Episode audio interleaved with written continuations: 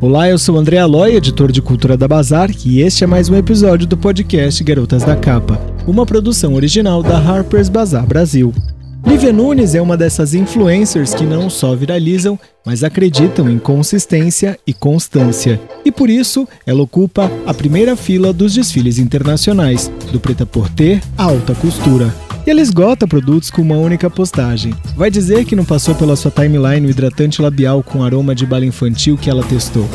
A profissionalização veio nos últimos anos, com a validação de outras mulheres que, na geração anterior, abriram caminhos e pavimentaram a estrada das blogueiras de moda nacional. Nessa entrevista, falamos de vida e carreira muito além da moda. Lívia, seja bem-vinda ao Garotas da Capa. Adoro trabalhar com a Bazar sempre. Eu acho que eles têm um olhar muito fresh, assim, sabe? Como que a moda começou na sua vida? Você é super jovem, mas é, você já tem um olhar apurado, por assim dizer, pra moda. Como que isso começou, assim? O moda sempre fez parte da sua vida? Então, desde novinha, eu sempre gostei muito de me, me arrumar, assim, sem precisar da minha mãe, sabe? Desde novinha. Então, gostava de escolher minhas roupas, Antes da escola, eu amava me arrumar, assim, tipo, acordar cedinho para arrumar meu cabelo, fazer minha maquiagem.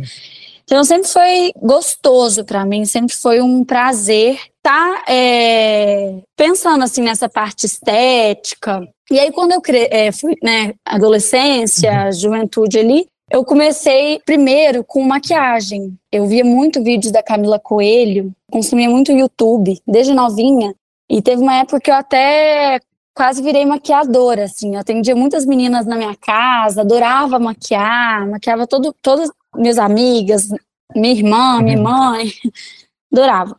E aí o meu canal do YouTube, na verdade, que foi onde eu comecei, foi onde começou, assim, é, de uma forma natural, a florar esse meu gosto pela moda, pelo mundo da beleza. Então, lá eu tinha vlogs diários, dava dicas é, de looks para a faculdade, maquiagem, tudo um pouco, assim. E minha mãe também é uma, uma peça, eu digo sempre assim, muito importante nessa na minha construção, porque ela também sempre gostou. Meu avô tinha fábrica de jeans. E aí o seu avô tinha. Onde, de onde que você é? Eu sou de Divinópolis, Minas Gerais, mas eu morei minha vida toda em Belo Horizonte. Desde novinha você, morou em BH?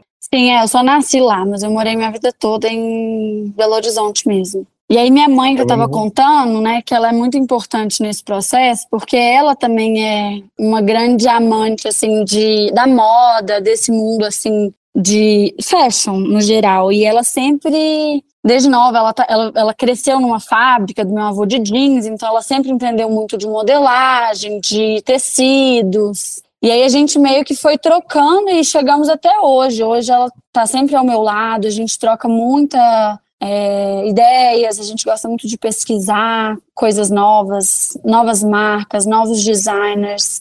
E eu digo assim que hoje em dia, uma das coisas que eu mais gosto de fazer, até mais do que ser influencer, é essa parte criativa mesmo, essa, essa parte de criação, então, de direção criativa mesmo. É uma, é uma coisa que eu estou me descobrindo que eu realmente amo. E uma coisa que você me falou, obviamente, a moda sempre fez parte disso. Tipo, quando que você viu que era possível fazer isso profissionalmente? Teve esse estalo, assim, de tipo, tá, o canal tá indo bem e tudo mais, mas era só uma brincadeira?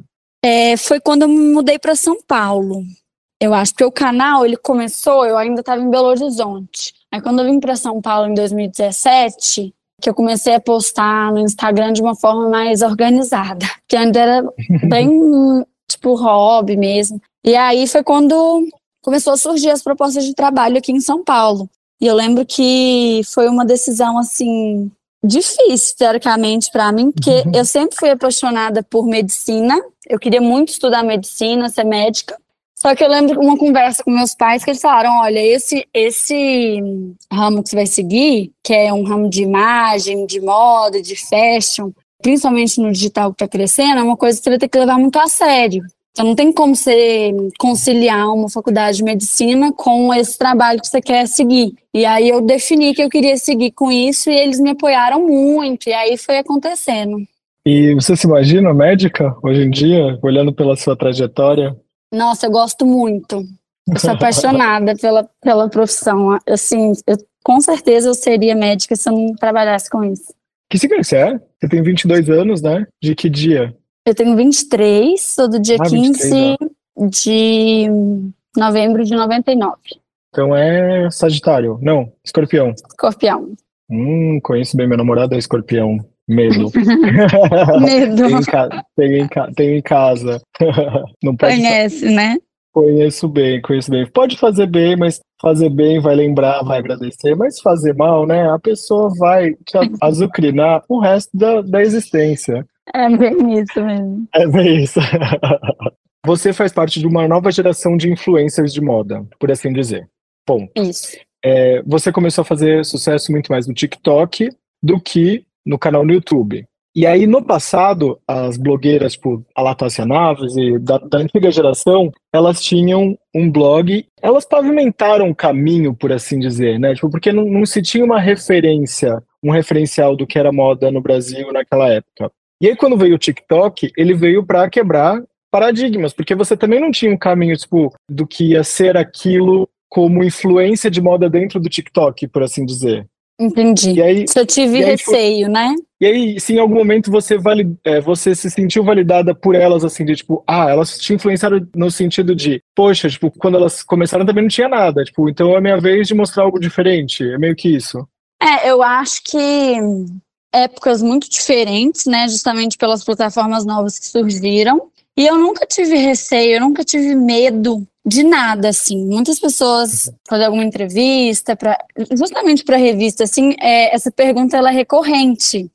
Não queria que pareça. Você teve medo para começar nesse ramo e tal? E eu nunca tive, porque na verdade sempre foi um hobby meu. Então eu nunca tive a intenção de ser reconhecida, nunca tive a intenção de trabalhar com essa essa essa marca. Sempre foi muito natural e uma coisa que até hoje para mim é um hobby. Então, para mim, se deu certo ou se deu errado, tipo assim, eu tô me divertindo, entendeu? É uma coisa que eu amo fazer. Como é, eu acho que isso tem influenciado também, porque quando a gente né, não pensa só na consequência, vai fazendo aquilo que a gente gosta, as coisas vão fluindo, né? E eu acho que foi assim que aconteceu comigo, mas por essa essa naturalidade mesmo. Eu não, eu não colocava muita expectativa nisso, sabe? Nunca coloquei. Entendi. Então, sempre foi leve para mim, sempre foi gostoso e eu acho que assim, a responsabilidade ela foi surgindo quando eu comecei a perceber que as pessoas influentes começaram a gostar do meu trabalho. Então, as próprias blogueiras, como você é, mencionou, da década anterior à minha, começaram a dar feedbacks, a gostar, a noticiar né, o que eu estava fazendo, aí sim eu senti um pouco mais de responsabilidade, uhum. sabe? Porque eu entendi que era uma nova era, assim. Não, era exatamente, era isso mesmo que eu queria ouvir de você, assim, tipo, para entender. É como, como que você via essa, esse lance de, não só de expectativa, mas de, de quebrar paradigmas, né? Porque era uma nova geração, era uma nova plataforma, um novo jeito de consumir as coisas. E era a minha próxima pergunta, era quando que você percebeu que teve essa validação e essa responsabilidade. É, você chegou para um público maior é, quando você foi para semanas de moda que ninguém estava indo, né? Que ali que as pessoas começaram a falar mais de você. Como que você teve esse pensamento assim de tipo, foi um turning point para você ali de tipo, vou para a semana de moda de Copenhague porque ninguém tá olhando para aquela semana de moda, mas ali também tem um hub criativo que me interessa. Como que é, rolou esse processo por trás assim? Foi uma coisa pensada para ser uma coisa tipo diferente ou foi uma nessas suas pesquisas você pensou e falou: "Nossa, tipo, Copenhague tem um celeiro e eu quero ir lá"?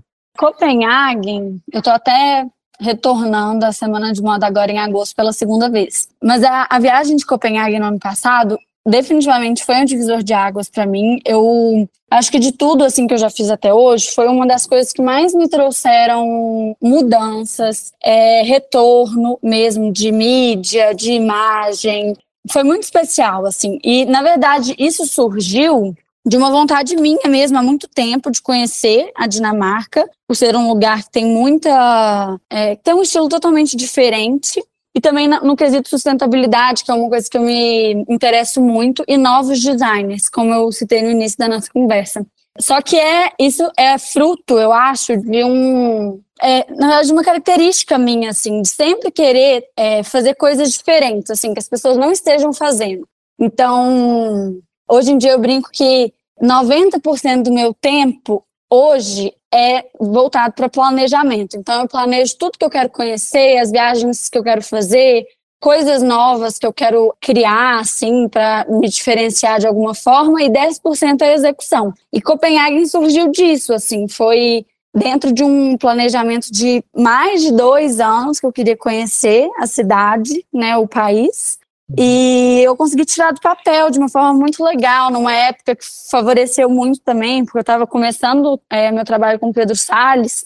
Então foram vários fatores que, unidos assim, desse tão certo assim essa viagem para mim. O que, que, você faz no dia a dia? Você falou dessa coisa da pesquisa, assim. Quem que é a Lívia que a gente não conhece pelas redes sociais e, de repente, sua família tem acesso? Eu acho que pode ser, talvez, é, justamente essa parte de planejamento, direção e a criação. Porque hoje em dia, tudo que eu faço, assim, que eu vou fazer, parte de mim, assim, sabe? E muito da minha uhum. mãe também. Então, eu dou os direcionamentos que eu quero e depois eu delego para as pessoas que trabalham comigo, sabe? Então, no dia a dia, eu pesquiso muito, eu estou sempre antenada nos próximos eventos, nas próximas mudanças assim que vai acontecer é, na moda. O que mais que eu diria? É, eu dirijo praticamente tudo, assim. Eu sou muito centralizadora. tipo, eu pego, eu, eu gosto de organizar tudo, tudo que eu vou fazer. Hoje, sim, todos os posts eu que gosto de fazer, as legendas. Eu não, é, essa parte que parte de mim mesmo, eu não delego, sabe? Sim. Eu gosto de, tipo, eu fazer. Acho que, então... também, acho que também perde a essência, né? Quando você começa. Não sei se você viu essa semana aí o lance da Miley Cyrus, por exemplo. Tipo, tô falando que ela vai, abandonou a carreira porque ela assinou com uma seita meio diabólica, por assim dizer, que você tem que fazer alguns sacrifícios. E aí tem uma thread no Twitter falando que desde fevereiro que ela largou as redes sociais e as legendas dela começaram a ficar mais mecânicas do que humanizadas, por assim dizer. Eu acho que é isso, né? Tipo, quando você delega a responsabilidade de uma coisa que as pessoas gostam de você, gostam do seu é. jeito de escrever, gostam de te ver aparecer, tipo, cara, em algum momento isso vai bater, porque as pessoas se interessaram por aquilo que você tem a dizer e não, tipo, por uma legenda mecânica ou alguma coisa que não, não tenha partido de você e as pessoas que se relacionaram com aquilo, elas vão perceber, né? Porque a gente tem um jeito de escrever, a gente tem uma assinatura, e dito isso, eu quero saber qual que é a sua assinatura nas coisas que você se propõe, tanto de posts, tanto de direção criativa, na sua vida mesmo. Qual que é a sua assinatura dentro daquilo que você se propõe, além de centralizadora, que você falou?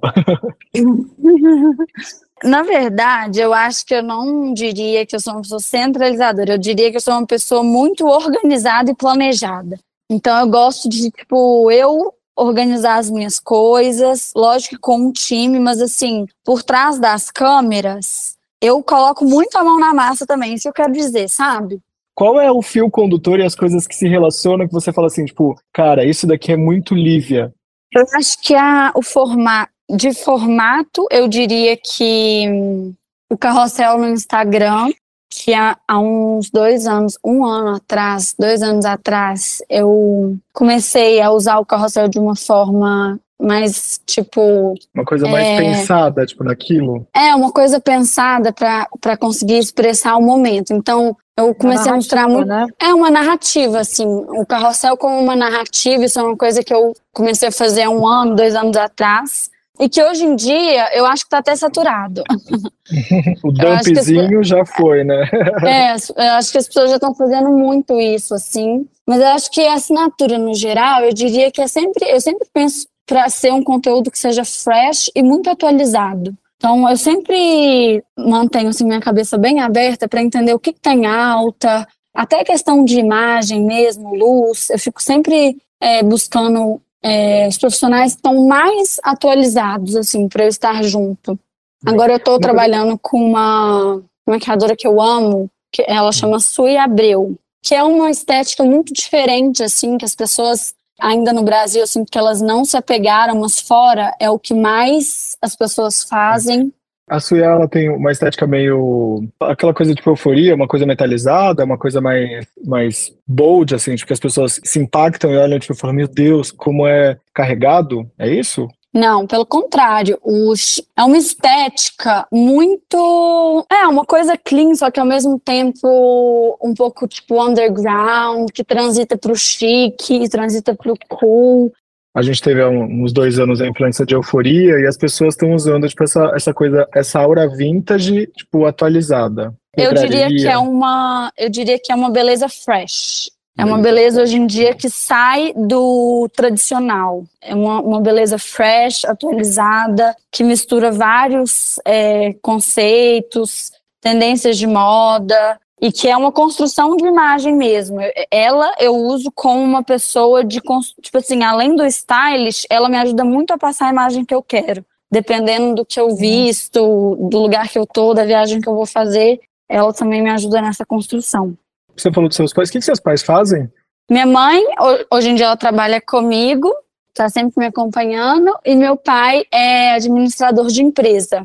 Ele também fica aqui em São Paulo, os dois, né? Mas minha família toda fica em Belo Horizonte. Minha irmã, meus avós.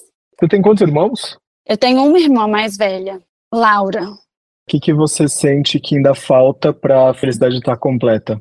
É, eu acho que nessa parte profissional eu ainda tenho muitos sonhos para realizar, assim. Ainda quero fazer muitas coisas, principalmente fora do país, que agora eu tô investindo mais nessa, nessa carreira mesmo para alcançar fora do Brasil, sabe?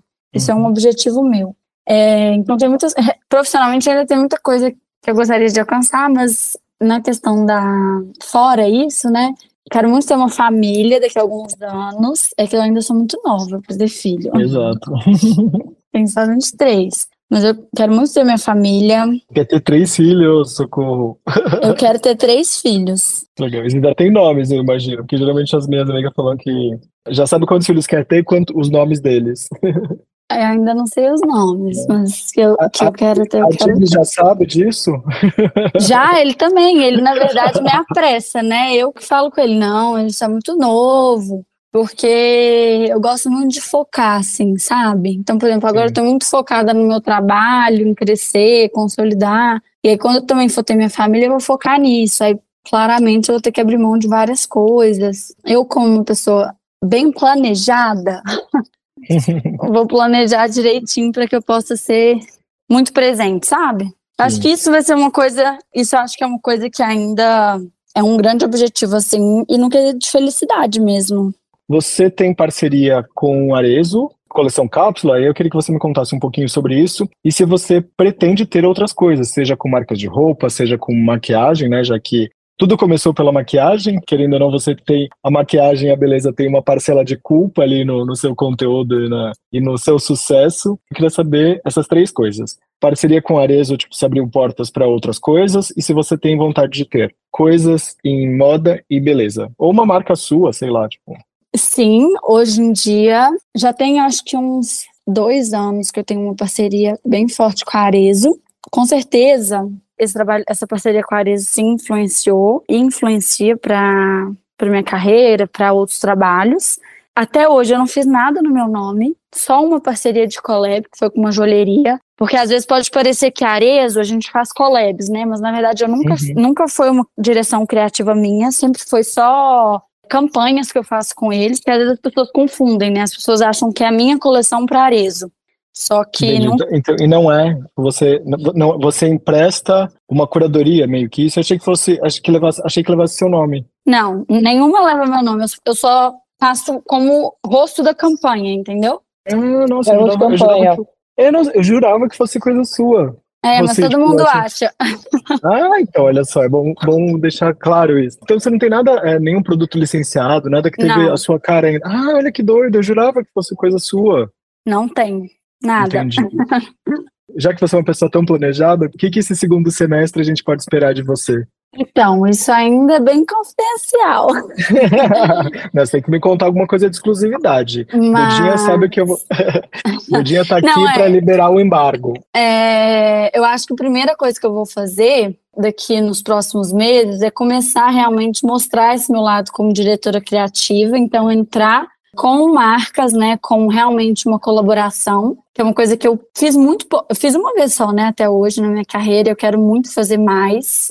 É, e foi com a, com uma joalheria chamada Brumani. Aí sim, essas peças eu desenvolvi. Eu desenhei, foi a única colaboração que eu fiz. Então, primeiro eu acho que é desenvolver mais essa parte de colaborações para eu acho que assim primeiro na minha cabeça né como que eu penso primeiro eu tenho que consolidar mais minha imagem nacionalmente e internacionalmente para ganhar mais força ao mesmo tempo fazendo colaborações para as pessoas perceberem o meu lado criativo de direção e aí depois disso quando já estiver bem claro e bem visto eu penso em ter algo meu assim não sei ainda o que penso muito sobre, mas com certeza não vai ser uma marca de roupa, porque eu gosto muito dessa parte de beleza. Assim, não seria só de roupa, sabe? Talvez possa ser uma coisa que misture duas coisas, não sei. me dá um spoiler, me dá um spoiler. Mas eu realmente não sei, é uma coisa que ainda está em pensamento, sabe? É isso que eu ia perguntar, tipo, o lance de empreendedorismo, por agora, não é algo que está latente, é uma coisa que está sendo estudada e que vai ser mais lá para frente. É, Provavelmente no ano que vem, ou no é, final do ano que vem. Tô pensando ainda o que será. Você não chegou a se formar como maquiadora, né? Não tem, tipo, até não, não tem alguma, uma grande escola também, né? Tipo, ah, que nem tem a Parsons pra, pra moda, não, não existe uma grande escola de maquiagem, imagino. Não. É, quais outros projetos que eu posso já anunciar para o segundo semestre que você sabe que vai rolar? Eu acho tá que o próximo grande projeto que a gente está quase executando é Copenhague, que vai ser uma semana muito legal, que eu vou estar trabalhando com stylist de fora, que eu nunca trabalhei. É uma coisa bem nova, assim. É, eu vou estar com um time bem legal. Eu vou, inclusive, participar de uma campanha de uma marca de Copenhague. É, então vai ser muito legal, assim. Essa viagem acho que vai ser uma das mais legais que eu já vou ter feito até hoje, de coisas diferentes, de imagem também, que eu vou aparecer de uma nova forma, né? Porque eu sempre trabalhei com o Pedro, agora a gente também vai trabalhar com uma stylist de fora. Que é bem legal. Mas eu, eu acho que, no aqui. geral, André, é, assim, de coisas para os próximos meses, trimestres, eu acho que é muito essa questão do, do internacional, sabe? Que estou muito focada. Então, eu estou com pessoas fora do país também que estão trabalhando comigo hoje em dia, além dos times aqui no Brasil realmente para estar tá em eventos, em viagens, em, em, campanhas fora do país. Isso é uma coisa que eu acho que é o que eu mais que vai mais acontecer assim nos próximos meses, sabe? Essa ativação fora do Brasil. Eu queria saber o que, que tem na sua bolsa, você carrega sempre e não larga de jeito nenhum. Se você chegou no lugar e viu que não está lá, você entra em desespero. Meu carregador de celular. Uma boa. Você tem carregador móvel hoje em dia? Ou não mais? Já passou a onda? Tenho. Móvel, você diz é portátil? É portátil, para levar, para não ficar sem bateria. Sim. E um item que você leva pra praia? Meus Carmedes. eu amo. Gente, até agora eu não consegui comprar, tá? Quero só reclamar que Ah, não acredito. eu vou te mandar, então. Eu quero. Eu sou viciado em Fini, né, gente? Então. É bom demais, posso... né? É, eu amo, amo, amo, amo. Um acessório que não pode faltar numa viagem de campo. De campo, eu acho que uma calça jeans para andar a cavalo, que eu amo. Ah, que legal. É um hobby seu. A gente não falou disso. Tem uma coisa que você tenha como hobby, porque o antigo hobby acabou virando trabalho. O que, que você faz hoje para desopilar a mente? Tipo, é andar a cavalo e o que mais? Eu acho que é, é andar a cavalo. Eu faço hipismo, amo. Viajar. Uma coisa, duas coisas que eu não perguntei é se você é uma jovem esotérica, você tem velas, incensos e tudo mais, e se você faz terapia. Amo vela. Em casa a gente sempre compra marcas diferentes para testar, só que a que eu mais gosto de todas é da Dior. Todo mundo me pergunta, porque eu sempre posto vela, qual que você mais gosta? Quando eu conheci as velas da Dior, nossa, é surreal de bom. É aquela é... de eucalipto? Que é um cheirinho de mato? Qual, qual que é? Essa que a gente gosta, ela é tipo um pouco cítrica, assim, sabe? É, Bem fresca. A gente não gosta muito de cheiro doce, não. não. Eu tô com uma da carteira aqui, o ganho de aniversário, muito cheirosa, muito cheirosa. Ela é meio docinha, assim, mas ela tem um quê de baunilha. Se você faz terapia, você faz alguma coisa, tipo, algum acompanhamento? Tipo, o que, que você faz pra descarregar não, não tanta coisa aqui? Não? Não faço terapia, nunca fiz. O que eu faço é estudar logosofia. Desde nova, eu sempre estudei no colégio logosófico, desde quando eu tinha dois anos. Continuei na. na é uma ciência, é uma ciência que chama logosofia. O autor é da Argentina. E é no Carlos, Brasil. Carlos é o Carlos Bernardo Gonzalez. E Deu aí. para soar natural aqui no podcast. qual é a grande filosofia né, dele? Qual é a grande a doutrina, por assim dizer? Então, não é nada religioso, é uma ciência mesmo. E é sobre o conhecimento de si mesmo. Então, ele tem uma, uma bibliografia bem grande de vários livros diferentes, que é sobre o conhecimento de si mesmo. Então, são várias situações que ele. ensinamentos que ele escreve nos livros. é, de tudo, de sentimentos, pensamentos, é, sobre o ser humano, as capacidades de cada um. É bem complexo assim de explicar rápido. É um método de superação humana, chama logosofia em prol da superação humana. Então, é bem bacana e além da- desse curso, né, da logosofia, que hoje em dia eu faço e toda a minha família, tem várias escolas pelo Brasil e fora também. Então, é uma pedagogia específica. Eles falam, além da pedagogia acadêmica, né, que é das escolas normais, eles têm um método logosófico de. É que É, é, é um autoco- autoconhecimento, por assim dizer? É um autoconhecimento, é um, é um estudo de autoconhecimento. Isso me ajuda muito, assim. Então, eu nunca fiz terapia devido a esse conhecimento que eu aprendo da logosofia. Um item que comprei e me arrependi. É que eu, eu sou muito. Eu acho que talvez que me arrependi é difícil, mas um item que eu comprei que eu usei pouquíssimo é aquela bota vermelha, sabe? Astro. Boots. Sim, da Miss, Mi- Misfit, né? É, E aí, algo que comprei, não gostei, repassei, me arrependi porque virou trend novamente. acho que calça legging. Voltou e você não tem mais nenhuma. Eu tinha umas lindas, é, eu dei Tudo pra minha bem. prima, pra umas amigas. E eu tinha umas lindas, assim. Alguém que te influenciou ou segue te influenciando? Eu acho que. Eu gosto muito da Bela. De- Sempre gostei. Legal. Próxima pergunta é: quem foi a pessoa que você conheceu e ficou paralisada assim? Eu conheci. Que eu paralisei Hailey e Justin junto. Ah, com certeza Justin Bieber, que sou muito fã. E aí você falou alguma coisa pra ele, não? Não, eu não falei. Eu só fiquei perto, assim. bem morrendo. O que, que não falta na sua playlist? Justin. Eu gosto muito de, de cantores também mais clássicos, tipo Simple Red. Gosto de Elton John. Gosto de Justin, como eu falei. Acho que é esses, assim. Uma roupa que te marcou. Uma roupa que me marcou foi o black tie que eu usei na Unfar, quando eu fui pela primeira vez. E qual foi seu primeiro item fashion, assim, tipo uma coisa inesquecível que você moveu mundos e fundos pra conseguir comprar aquele item? Ou encontrar, né? Porque às vezes você quer e não consegue. Acho que foi um- um reloginho da Cartier, que eu sempre fui apaixonada. Pô. E aí eu consegui achar, ano passado. A gente sempre brinca aqui no Garotas da Capa sobre aplicativo de comida. Qual que é o seu prato favorito e campeão de delivery? E ou se você cozinha alguma coisa, qual que é essa coisa assim que é a sua marca registrada na cozinha? É, eu não cozinho nada, quem cozinha é o Adib. É, mas um prato que eu adoro, eu amo salada e carne vermelha, como todos os dias. Se ele não faz, tem quem faça. E aí, tipo, quando você vai pedir no aplicativo, é uma saladinha. Ah, tá, no aplicativo? Não, no aplicativo eu gosto de pedir. Eu não faço dieta, adoro doce. Eu adoro comida italiana, eu acho que é o que eu mais peço por aplicativo de comida. Eu queria agora que você fizesse um exercício mental comigo. E aí, tipo, finge que eu não tô aqui, finge que não tem ninguém ouvindo, assim, queria que você escrevesse um bilhete para ser aberto no dia 31 de dezembro desse ano. O que que estaria escrito ali para você, como uma mensagem?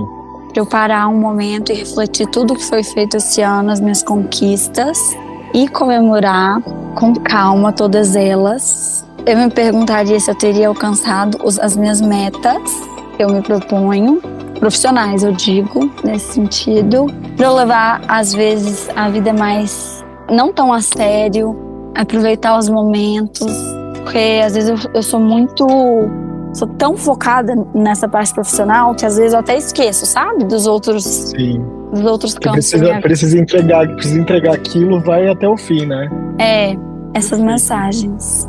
Deixa eu te perguntar alguma coisa que você queira falar ainda. Não, acho que foi tudo. Muito, muito, muito obrigado. Espero que a gente se veja em breve, então. Vamos nos ver. Obrigada, viu, André? Adorei. Imagina, gostei também. Muito, muito, muito obrigado. Beijinhos. Beijos, obrigado. Beijo, obrigada, André. Beijo. Beijo. Tchau, tchau.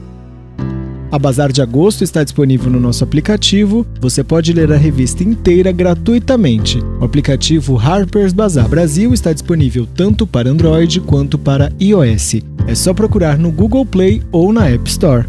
Já segue a gente nas redes sociais? Nosso arroba é BazarBR. Vou repetir, BazarBR. Eu sou André Aloy e este foi o episódio de número 43 do podcast Garotas da Capa, com edição de Will Dias. Obrigado e até o próximo episódio.